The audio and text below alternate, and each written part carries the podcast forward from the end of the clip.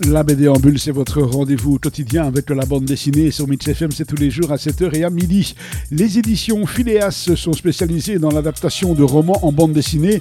Elles nous livrent régulièrement des petites pépites très soignées, comme L'île des oubliés de Roger Seiter et Fred Verviche, d'après l'œuvre de Victoria Irlop. Cela se passe en Crète. Alexis, une touriste anglaise, y passe des vacances avec son compagnon. Leur relation n'est visiblement pas au beau fixe.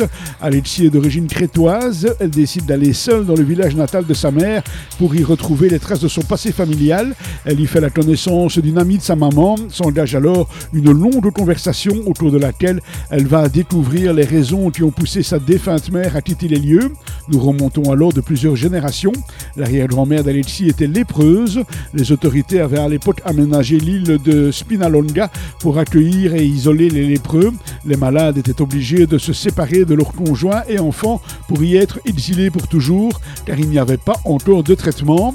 Sur l'île, une vraie communauté s'est organisée et a même prospéré euh, et au point de vivre plus confortablement que sur le continent, mais cela restait tout de même une prison avec tous les déchirements que cela implique.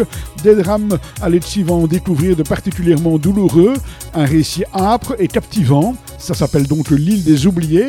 C'est par Seiter et Vervich, d'après l'œuvre de euh, Victoria Irlop, et c'est chez Phileas. Je vous rappelle que tous les jours à 18h30, euh, Foxy est là pour vous présenter DJ Time. Et puis nous, eh bien, on se retrouve demain avec grand plaisir pour une autre bande dessinée, toujours sur Mitch FM.